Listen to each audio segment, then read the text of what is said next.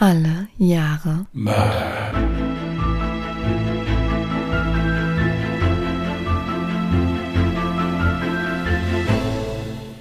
Herzlich willkommen zu Alle Jahre Mörder, der True Crime Podcast mit Christian, hallo. Und Jasmin. Hi. Was hast du die Woche so getrieben? Ich habe Russisch gelernt. ich muss gerade mal gucken, ob ich die Aufnahme überhaupt gestartet hatte, weil das irgendwie so wenig aussah, aber es ist alles da. Was, was sah wenig aus?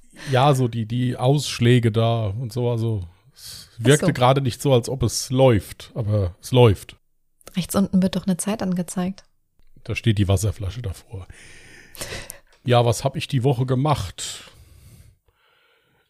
Ich habe Fall gesucht und so das ganz übliche Chaos halt, was sonst auch so ist. Ich bin auch fast fündig geworden, aber ich konnte mich noch nicht so sehr damit befassen. Das werde ich vielleicht im besten Fall heute Abend mal machen Mhm.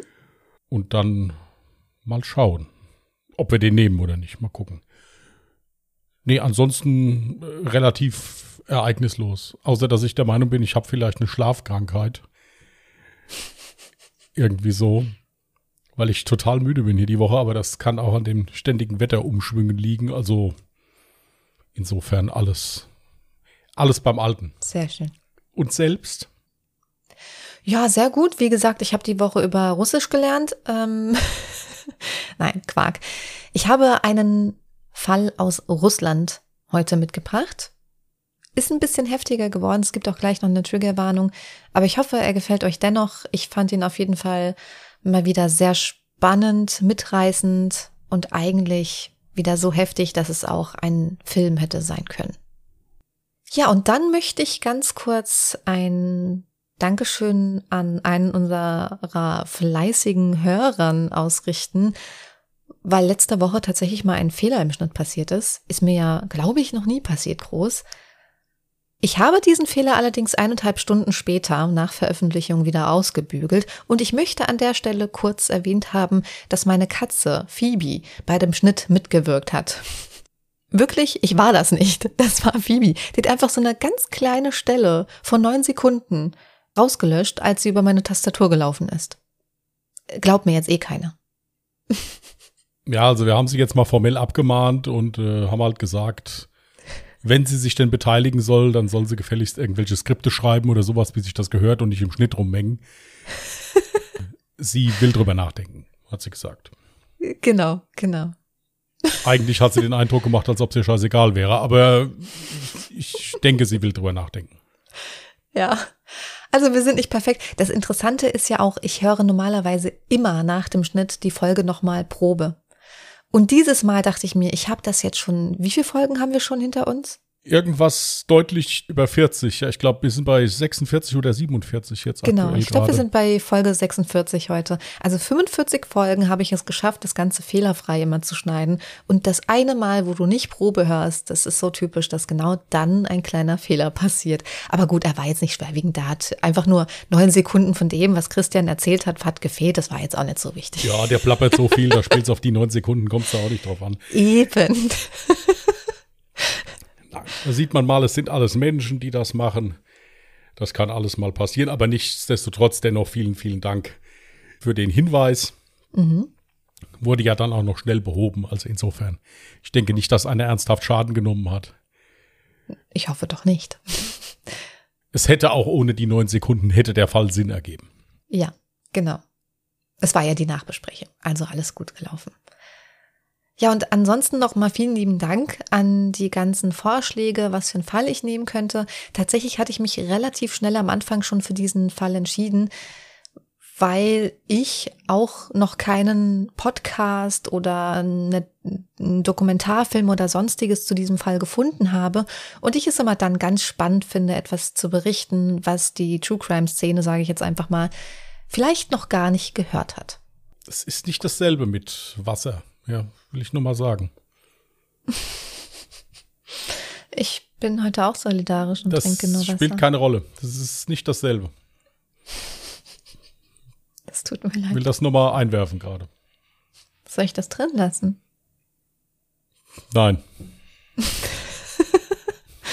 Es muss nicht jeder wissen, wie es in mir aussieht. Ah ja. Also wenn du bereit bist, dann würde ich jetzt meinen Fall starten. Du kannst gerne anfangen. Umso schneller du anfängst, umso schneller kann ich einen Kaffee trinken. Oder schlafen. Ich finde das nicht in Ordnung, dass hier mit, mit Gebrechen meinerseits hier so ein Scherz betrieben wird. Und ich habe auch dieses Gebrechen nur, weil ich die Öffentlichkeit schützen möchte, ja, und mich hab hier. Nein, also ich werde wach bleiben. Ja, entschuldige. So.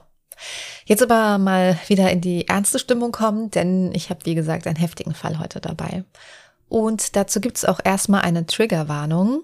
In meinem heutigen Fall geht es um Mord, Verstümmelung, sexuellen Missbrauch und teilweise kannibalistische Handlungen an Kindern bzw. Jugendlichen. Sergei Golovkin war ein Serienmörder, der zwischen 1986 und 1992 insgesamt elf Morde beging. Er war bekannt unter seinen Spitznamen Fischer oder Boa von Odinzovo und sorgte in Russland mit seinen schrecklichen Taten für Angst und Schrecken. Sergei Golovkin wurde am 26. November 1959 in Moskau geboren. Seine Mutter war eine ruhige Hausfrau, die es liebte zu lesen und zu nähen. Sein Vater gab sich in der Öffentlichkeit sehr ausgeglichen und stets gut gelaunt. Doch hinter verschlossenen Türen gab er sich dem Alkohol hin und wurde sehr gewalttätig. Im Rauschzustand missbrauchte er sogar seinen eigenen Sohn. Auch zwischen Vater und Mutter gab es häufig Konflikte, die später schließlich zu einer Scheidung führten. Sergei erfuhr also von seinen Eltern wenig Liebe und es kam sogar noch schlimmer. Er wurde mit einem Geburtsfehler im Brustbein geboren und litt oft an Bronchitis und Verdauungsstörungen. Außerdem litt er unter unkontrollierten Einnässen. Doch statt ihrem Sohn mehr Aufmerksamkeit zu schenken und seinen Gesundheitszustand so gut wie möglich von Ärzten behandeln zu lassen, entwickelten sie sadistische Maßnahmen wie ein Eisregen. Sie waren der Überzeugung, dass es ihrem Sohn helfen könnte, eiskaltes Wasser über ihn zu schütten. Natürlich brachte dies keinen Erfolg, ganz im Gegenteil. Aufgrund dessen mied Sergei, wann immer er konnte, das Wasser und versuchte sich nur noch so wenig wie möglich zu waschen. In der Schule galt er als Außenseiter, hatte keine Freunde und war sehr introvertiert und schweigsam. Mit jungen Jahren entwickelte er schon Komplexe, weil er sich einnässte und fürchtete, dass seine Klassenkameraden dies riechen könnten. Dazu kam später noch Akne hinzu, die seine Komplexe nur noch mehr verstärkten. Die Mädchen schenkten Sergei keinerlei Beachtung und die Jungs verspotteten ihn. Außerdem fiel den männlichen Klassenkameraden auf, dass er kein Interesse an Mädchen hatte. In seiner Freizeit liebte er es, Filme über den Krieg zu sehen. Ganz besonders fasziniert war von den Szenen, in denen die Nazis verspottet wurden und die Opfer am Galgen hingen und in der Schlinge starben. Bald begann er seine Liebe zur Gewalt in das wirkliche Leben zu übertragen. Mit 13 fing er eine Straßenkatze, sperrte sich in seinem Zimmer ein und erhängte die Katze. Er kratzte ihr anschließend die Augen aus, zerstückelte sie und studierte die Struktur ihrer inneren Organe. Nachdem er die Katze getötet hatte, fühlte Sergei so etwas wie Erleichterung. Und für eine Weile verschwand der mentale Stress, der ihn quälte. Trotz seiner schweren Kindheit schloss er das Gymnasium mit hervorragenden Noten ab und begann später eine tierärztliche Ausbildung an einer landwirtschaftlichen Hochschule. Seine einzige Liebe und Leidenschaft galt den Pferden, weshalb er sich auch für diesen Beruf entschieden hatte. Schon als Kind ging er oft zu Rennen und besuchte später sogar selbst eine Reitschule. Während des Studiums kam es zu einem schrecklichen Zwischenfall.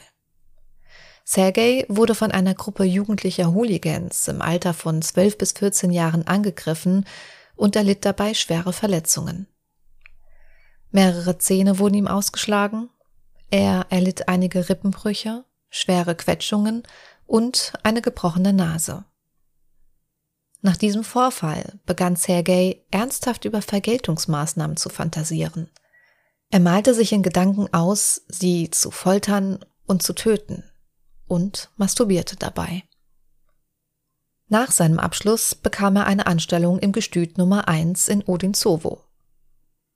Bei der Besamung und Untersuchung von Pferden interessierte er sich besonders für die Genitalien von Tieren und liebte es, die Genitalien von Stuten abzutasten.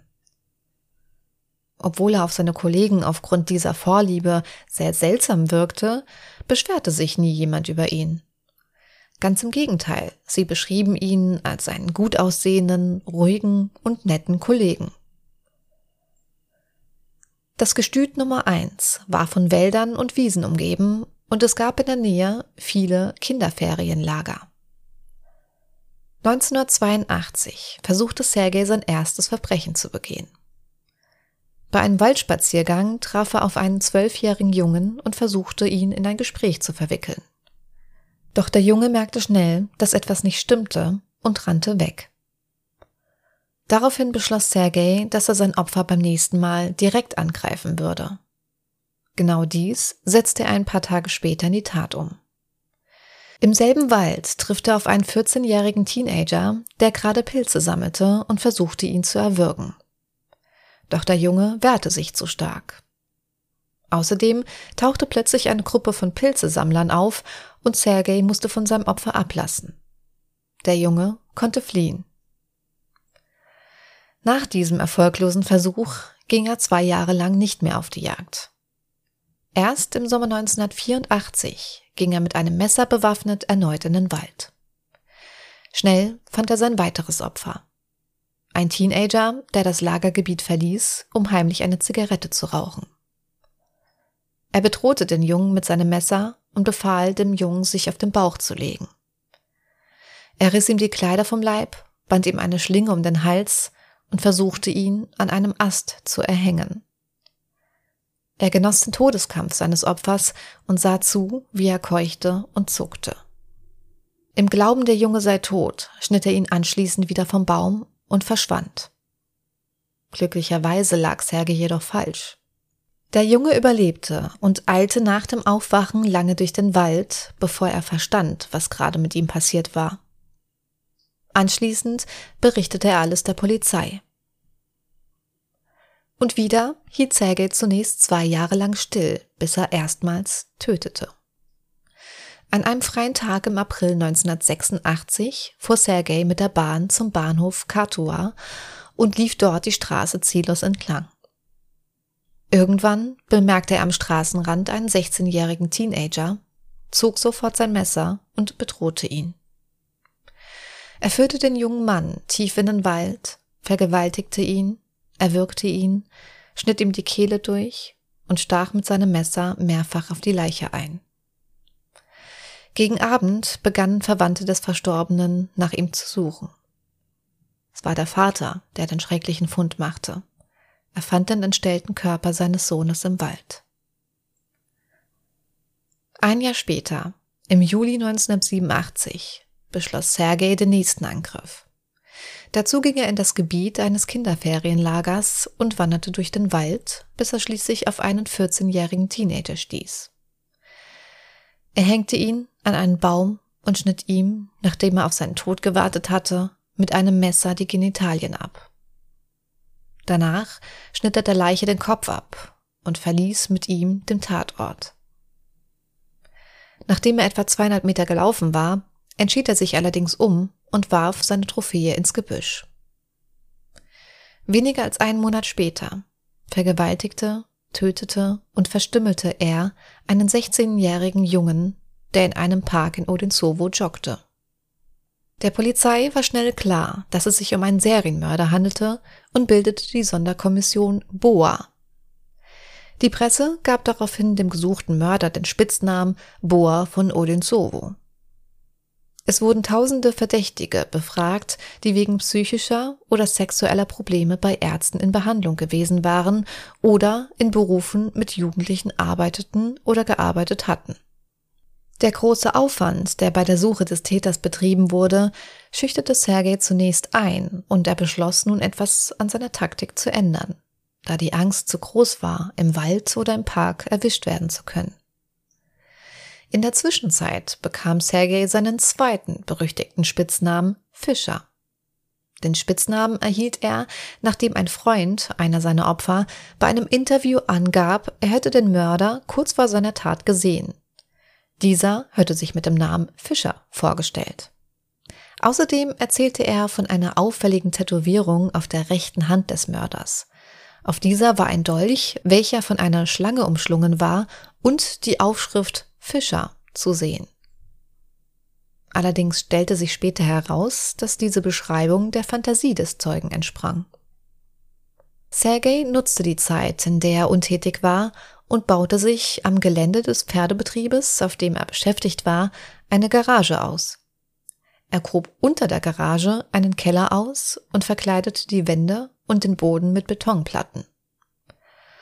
Aus dem Keller sollte bald eine Schreckenskammer werden, die er mit verzinkten Wannen, Folterinstrumenten jeder Art und speziellen Halterungen zum Aufhängen und Foltern seiner Opfer ausgestattet hatte. Außerdem legte er eine elektrische Leitung, um genug Licht für seine sadistischen Handlungen zu haben. Zum Inventar kamen noch Vorschlaghammer, mehrere Messer, Brecheisen, Äxte, Seile, eine Lötlampe und ein Skalpell hinzu. Der Genuss, den er beim Todeskampf seiner Opfer hatte, sollte dank des Folterkellers nun länger dauern als ein paar kümmerliche Augenblicke. Er hatte das Verlangen, seine sadistischen Vorlieben über mehrere Stunden auskosten zu können. Um bei seiner Tat nicht entdeckt zu werden, konzentrierte er sich fortan nur noch auf Ausreißer und Straßenkinder. Außerdem beschränkte er sich auf Teenager, die ihm auf Anhieb sympathisch waren. Sympathie war für ihn wichtig, denn je besser ihm ein Opfer gefiel, umso größer war das Verlangen, es manipulieren zu können und es dann anschließend genüsslich zu töten und zu zerstückeln. Er sprach sein auserwähltes Opfer an und versuchte es zu gemeinsamen Diebstählen zu überreden. Wenn sein Opfer zusagte, war sein Schicksal besiegelt.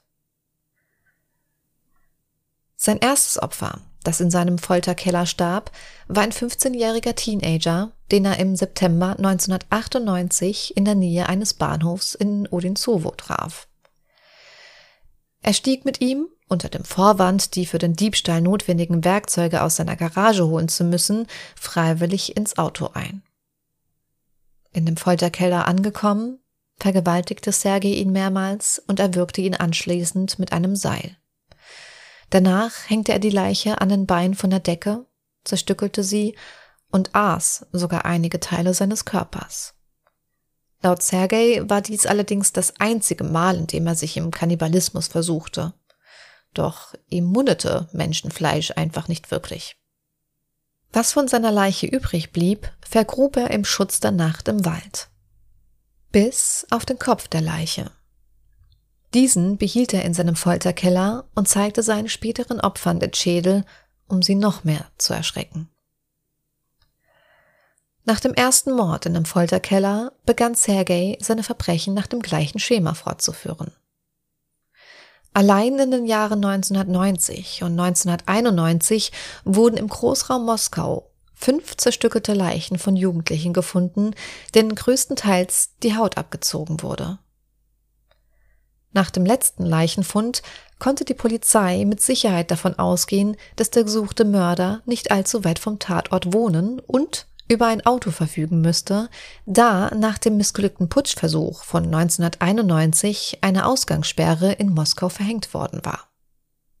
Außerdem ging man nun davon aus, dass der gesuchte Mörder in Landwirtschaft oder Tierzucht beschäftigt sein musste, da das verwendete Salz zum Häuten seiner Opfer in der Regel auf Schlachthöfen zum Einsatz kam. Im April 1992 fand Sergei sein achtes Opfer. Nach demselben Schema überredete er einen 16-Jährigen in sein Auto zu steigen. Doch diesmal kam alles anders. Der Teenager zückte plötzlich selbst ein Messer und wollte das Auto von Sergei stehlen. Allerdings konnte Sergei den Teenager mit Leichtigkeit entwaffnen und ihn in seinem Folterkeller entführen. Als er um Gnade flehte, machte dies Sergei nur noch wütender und er vergewaltigte und folterte ihn auf grausamste Weise. Er hängte ihn an einen Haken, verbrannte ihm das Gesicht mit einer Lötlampe, zog ihm einen Gummihandschuh übers Gesicht und sah zu, wie sein Opfer erstickte.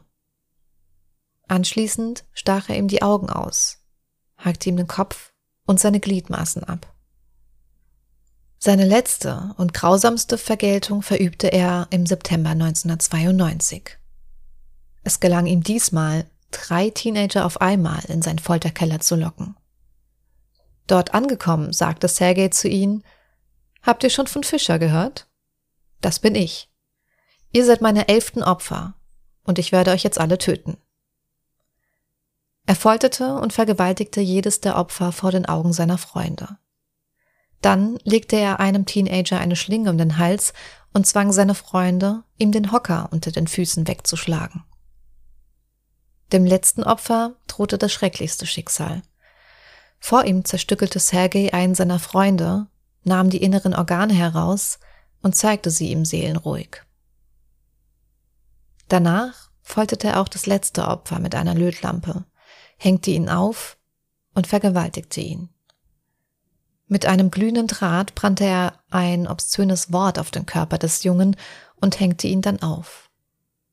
Er kratzte der Leiche anschließend die Augen aus, er entfernte die Haut und schnitt Muskelgewebe ab.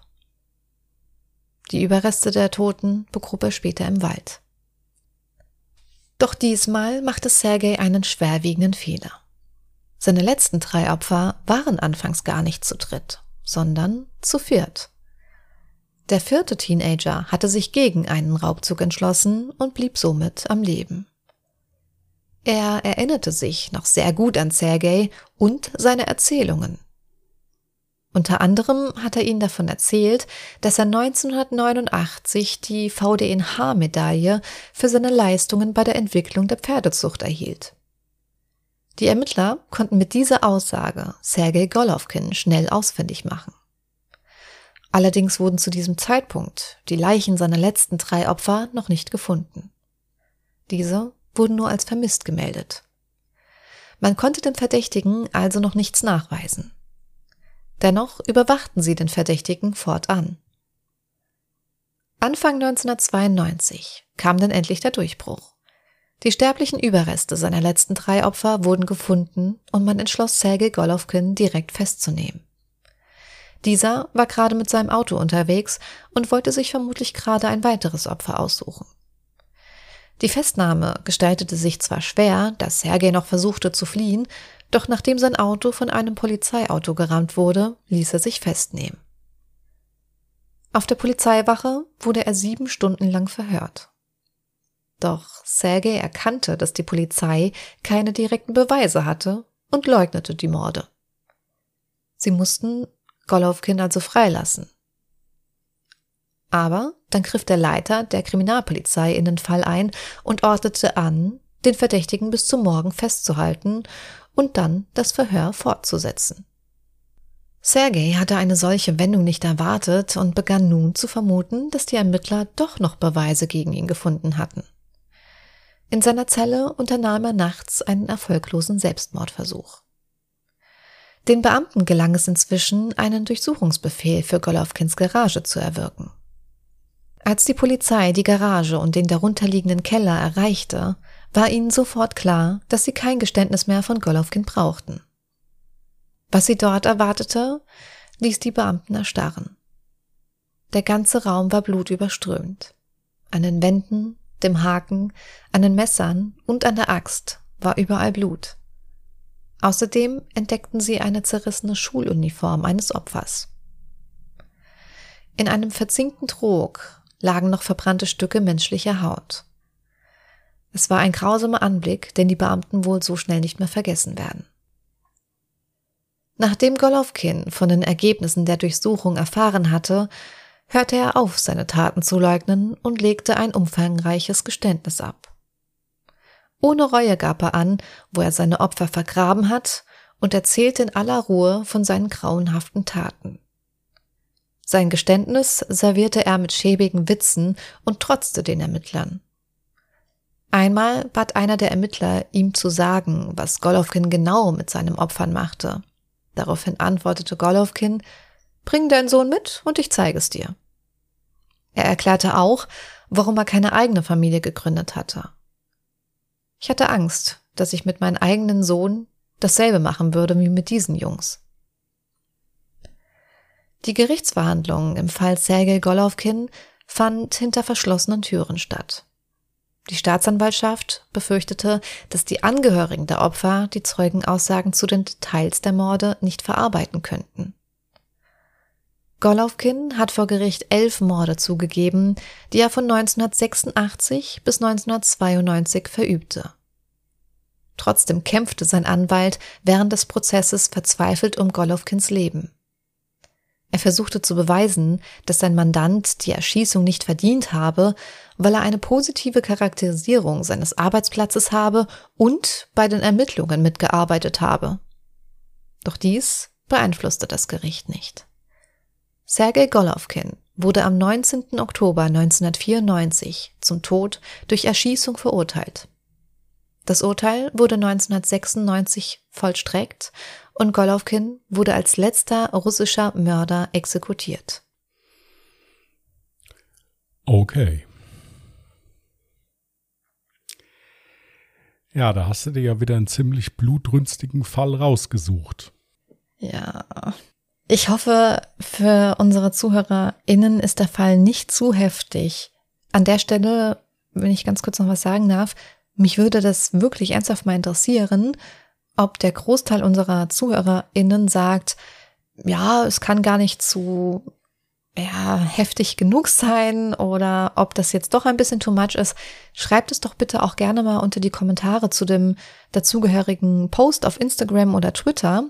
Auf Instagram findet ihr uns unter Mörder mit OE geschrieben, auf Twitter unter Morde oder aber ihr könnt uns auch gerne eine E-Mail zukommen lassen an contact at allejahremörder.de, auch mit OE geschrieben.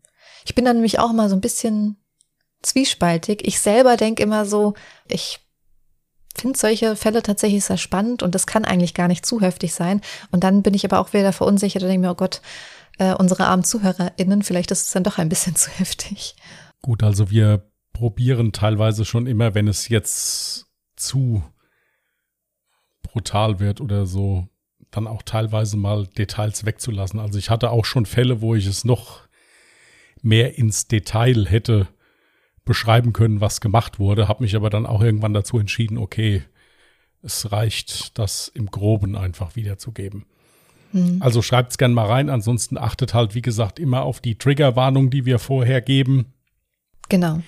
Ich meine, klar, es ist ein True Crime Podcast. Ja, wir mhm. denken uns das ja auch nicht aus, was hier passiert ist. Das ist ja leider wirklich passiert. Richtig. Und es ist ja auch in der Presse immer noch nachzulesen. Gut, jetzt nicht in der deutschen, aber. Schreibt's gerne mal rein. Wir haben natürlich auch immer noch die Schwierigkeit dabei, dass wir uns ja auf ein Jahr beschränken. Ansonsten hätte man mhm. ja dann immer noch sagen können, nee, das ist jetzt eine Spur zu hart oder sowas. Ich glaube, da werden mir auch viele wahrscheinlich recht geben. Schlimm ist es immer dann, wenn vor allem Kinder involviert sind, dann bin ich auch erstmal ein bisschen fassungslos und das stockt mir der Atem. Jetzt gerade auch bei dem Fall. Ja, was ich halt eben immer so krass finde, ist, dass wir im Prinzip unsere Beschreibung der Jugend von solchen Mördern eigentlich überhaupt nicht löschen brauchten. Das ist ja immer dasselbe. Das stimmt, Entweder ja. waren die von Geburt an irgendwie entstellt, also oder hatten irgendein körperliches Defizit, hatten wir ja schon öfters. Mhm. Eltern waren Alkoholiker oder übermäßig brutal. Mhm. In der Schule waren sie eigentlich nie schlecht.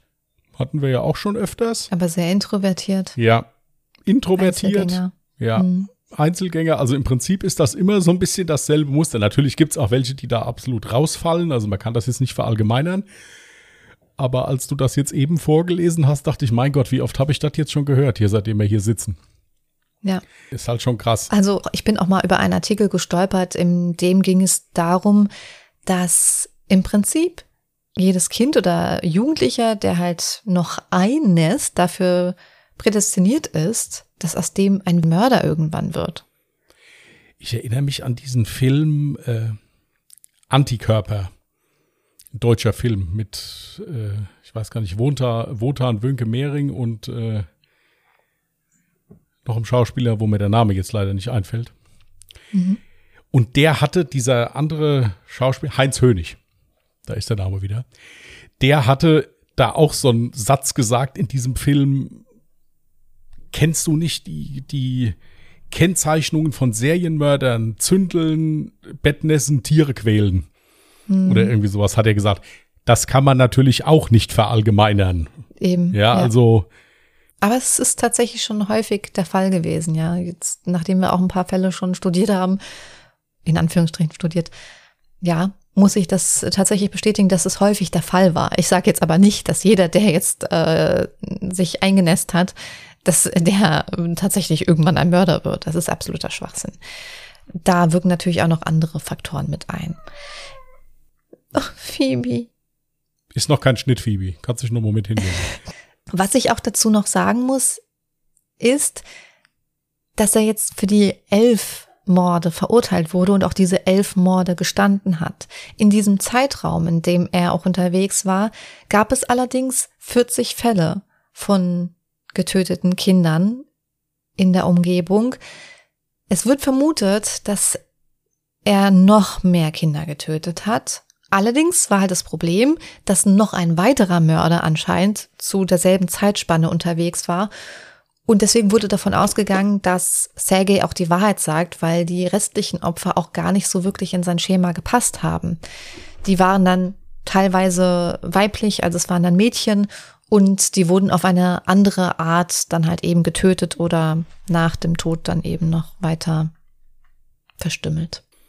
Das könnte vielleicht auch noch so ein Teil sein, der dazu kam, dass der vielleicht auch in der Öffentlichkeit mit seiner Homosexualität nicht so zurechtkam, weil der sich ja auch nur mhm. Jungs geholt hat und ja auch jeden von denen vergewaltigt hat. Natürlich stand da das Sadistische absolut im Vordergrund, jetzt nicht die Vergewaltigung. Der hat das ja auch im Prinzip gar nicht anders von seinen Eltern. Ich sag ja, also der ist, äh, der ist das eine oder andere Mal bestimmt halt auch durch seine Erziehung oder durch sein Vorleben dahin gedrückt worden. Mhm. Aber nichtsdestotrotz war das natürlich schon eine ziemlich kranke und sadistische Seele, was der Gute da hatte. Ja. ja, aber ich, du musst dir mal einfach auch dieses Leben vorstellen. Als Kind wurdest du von deinem eigenen Vater missbraucht, geschlagen, ähm, hast genau da schon so sadistische Erfahrungen gemacht, dass du mit Eiswasser abgespült wurdest einfach. Und dann eben noch als Jugendlicher diese Erfahrung, dass da Hooligans, ja auch Teenies im Alter zwischen 12 und 14 Jahren auf dich da ohne Grund einfach so einprügeln und dich komplett krankenhausreif schlagen. Ich kann das schon verstehen, dass da natürlich im Kopf einiges schief läuft, ja, und dass man dann auch Vergeltungsgedanken hat, die dann aber so heftig umzusetzen, das ist schon krank, ja. Ja, es ist, ist heftig. Entweder wirst du dann halt eben Serienmörder oder Amokläufer. Das wäre halt ja. halt auch so ein, so ein typischer Schulamokläufer gewesen. Mhm. In der Schule als verprügelt und irgendwann hat er sich dann mal eine, eine Waffe besorgt und geht halt mal da durch. Ja. ja. Was ich halt jetzt ein bisschen faszinierend fand, war, der hat sich da mehr oder weniger eine Folterkammer bei seiner Arbeitsstelle unter der Garage gebaut. Mhm. Dass das nicht mal irgendwie aufgefallen ist, dass er da irgendwelche Wannen in die Garage geschleppt hat und äh, irgendwelche ähm, Vorrichtungen da gebaut hat, um da Menschen irgendwie zu fesseln oder zu erhängen. Aber gut, ja, klar. Gut, das war ja sein eigener Platz in dem Sinne. Ja, das heißt, es muss ja nicht unbedingt dann auch jemand mitbekommen haben. Natürlich, wenn man es hinterher dann immer so sieht, denkt man halt auch immer, ja gut, wenn er auf seiner Arbeit gut gelitten war und war ein, ein vernünftiger Mitarbeiter, dann hat man den halt auch machen lassen, wenn man jetzt nicht denkt, dass von dem irgendeine Gefahr ausgeht oder sowas. Warum soll man den auch dann überprüfen? Das Krasse ist übrigens, dass er zum Ende hin seine Taten auch noch verteidigt hat und gemeint hat, ja wieso? Eigentlich habe ich doch was Gutes getan. Ich habe ja wirklich nur die Jungs mitgenommen, die bereit gewesen wären, mit mir Diebstähle zu planen. Die guten Jungs habe ich ja in Ruhe gelassen. Wobei das ja auch nicht sein kann, weil die ersten Taten, die er vollzogen hat, die ja noch nicht in der Folterkammer stattgefunden haben, die hat er ja auch wahllos gemacht. Also ohne die Jungs zu fragen, ob sie Bock auf einen Diebstahl haben. Ja gut, ich denke mir, dass das jetzt auch als Ausrede oder Begründung nicht zählen kann. Also ob ich jetzt einen ja. in Anführungsstrichen Harvard-Absolventen foltere oder jemanden, der auf der Straße lebt, das ist ein Mensch und das spielt, das spielt keine Rolle. Also da sieht ja. man aber mal wieder, wie kaltblütig der halt eben auch war. Ich meine, der, wenn der dann noch zu Scherzen aufgelegt war, weil so wie du das jetzt geschildert hast, wird er das ja eher so ein bisschen suffisant gesagt haben halt auch. Ja. Ähm, also ich persönlich denke mir, das ja war schon eine ziemlich kranke Seele. Auf muss man Fall. schon so sagen. Und halt auch ziemlich brutal. Ja, also ist ja jetzt nicht nur so, dass er jetzt jemand vergewaltigt und umgebracht hat. Er hat ja an dem eigentlichen Vorgang des Todeskampfes hat er ja im Prinzip den meisten Spaß gehabt. Richtig, ja. genau. Es ging mhm. ihm ja jetzt noch nicht mal darum, da eine Vergewaltigung zu vertuschen, indem er dann hinterher jemanden erwürgt hat oder umgebracht hat oder erschossen hat. Nein, nein, es ging ihm ja um das, jetzt hätte ich fast gesagt, Gesamtkunstwerk. So nach dem ich glaube, für ihn war das Ja. tatsächlich auch sowas wie ein Gesamtkunstwerk, ja. Das ist schon halt krank. Naja, gut. Er hat sich ja damit auch dann den Platz in den russischen Memoiren geschaffen. Er war ja der Letzte, der hingerichtet wurde. Richtig. In dem Gefängnis, in das er zunächst gesteckt wurde, als es darum ging, weshalb er im Gefängnis war, waren die anderen Gefangenen tatsächlich so verängstigt, dass die Leute, die halt mit ihm eine Zelle teilen mussten, abwechselnd geschlafen haben, weil sie nicht, sich nicht getraut haben, sich ganz normal neben den Schlafen zu legen. Also die hatten wirklich Panik vor dem. Und als er das da mitbekommen hat, also irgendwie so habe ich es, weiß-russisch-deutsche Übersetzung, ja, ähm, habe ich irgendwie gelesen, als er davon erfahren hat, musste er so lange und so heftig lachen, dass seine Augen so rot unterlaufen sind. Und dann hat aber auch die Gefängnisleitung entschieden, okay, der kommt jetzt in Einzelhaft, weil die anderen Gefangenen halt wirklich so eine Panik vor dem hatten. Ja, also das unterstreicht ja das, was ich eben im Prinzip gesagt hatte, dass er ja diesen Status schon genossen hat. Mhm.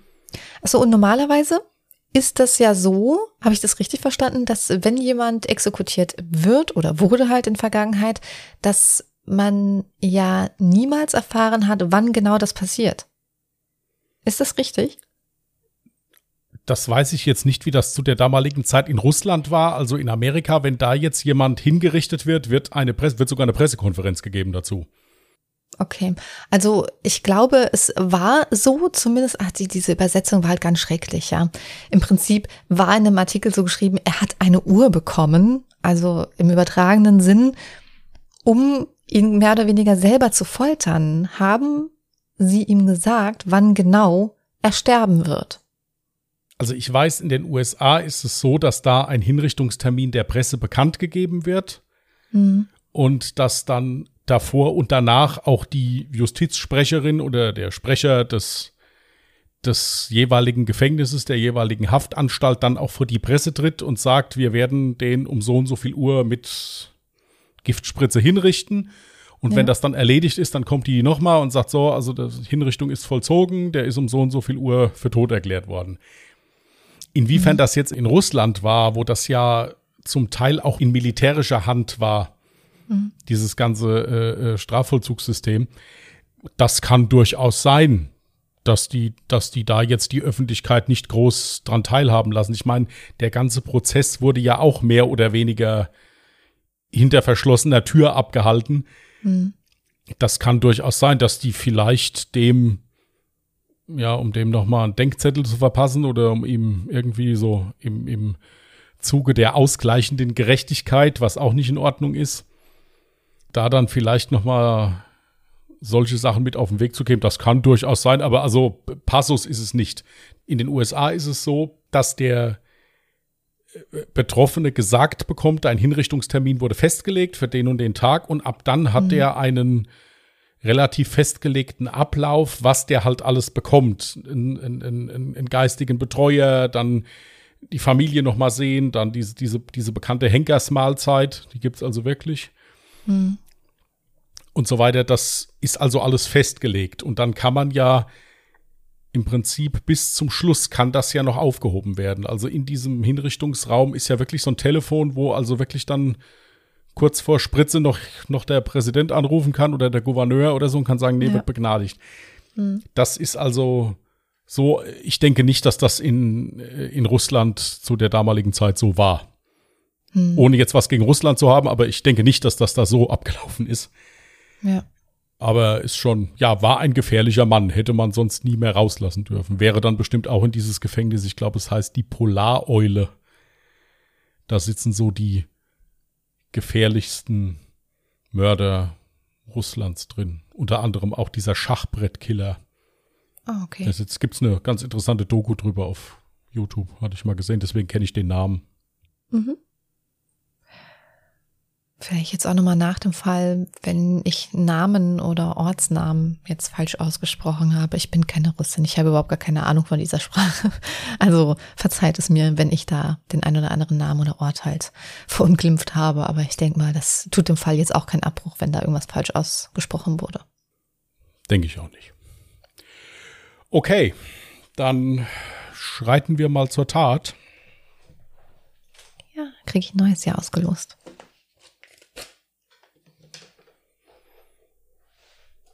Neunzehnhundertsechzig. Mhm.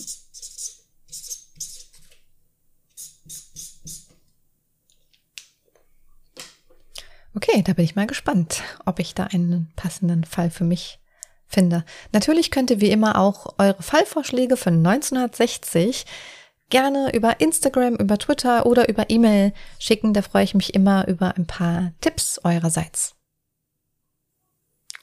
Okay, Wollen wir vielleicht einfach mal kurz nochmal einwerfen, dass man den Podcast auch bewerten kann, zum Beispiel über Apple Podcasts? du hast es gerade eingeworfen. Cool. nee, also falls ihr ein iPhone habt oder so, ne, Apple Podcast nutzt, würden wir uns natürlich sehr freuen, also selbst wenn ihr über Spotify hört, aber wir würden uns natürlich auch dort sehr über eine Bewertung eurerseits freuen. Lesen wir immer sehr, sehr gerne. Okay. Nächste Woche, wenn alles gut geht, bin ich dran, 1994. Mhm. Wie gesagt, ich habe schon was, ich muss mich da nur noch mal ein bisschen genauer reinlesen und dann mal schauen. Okay, dann würde ich sagen, schließen wir. Wünschen euch einen guten Wochenstart. Passt gut auf euch auf und wir hören uns dann nächsten Sonntag. Bis dahin und tschüss. Macht's gut. Bye.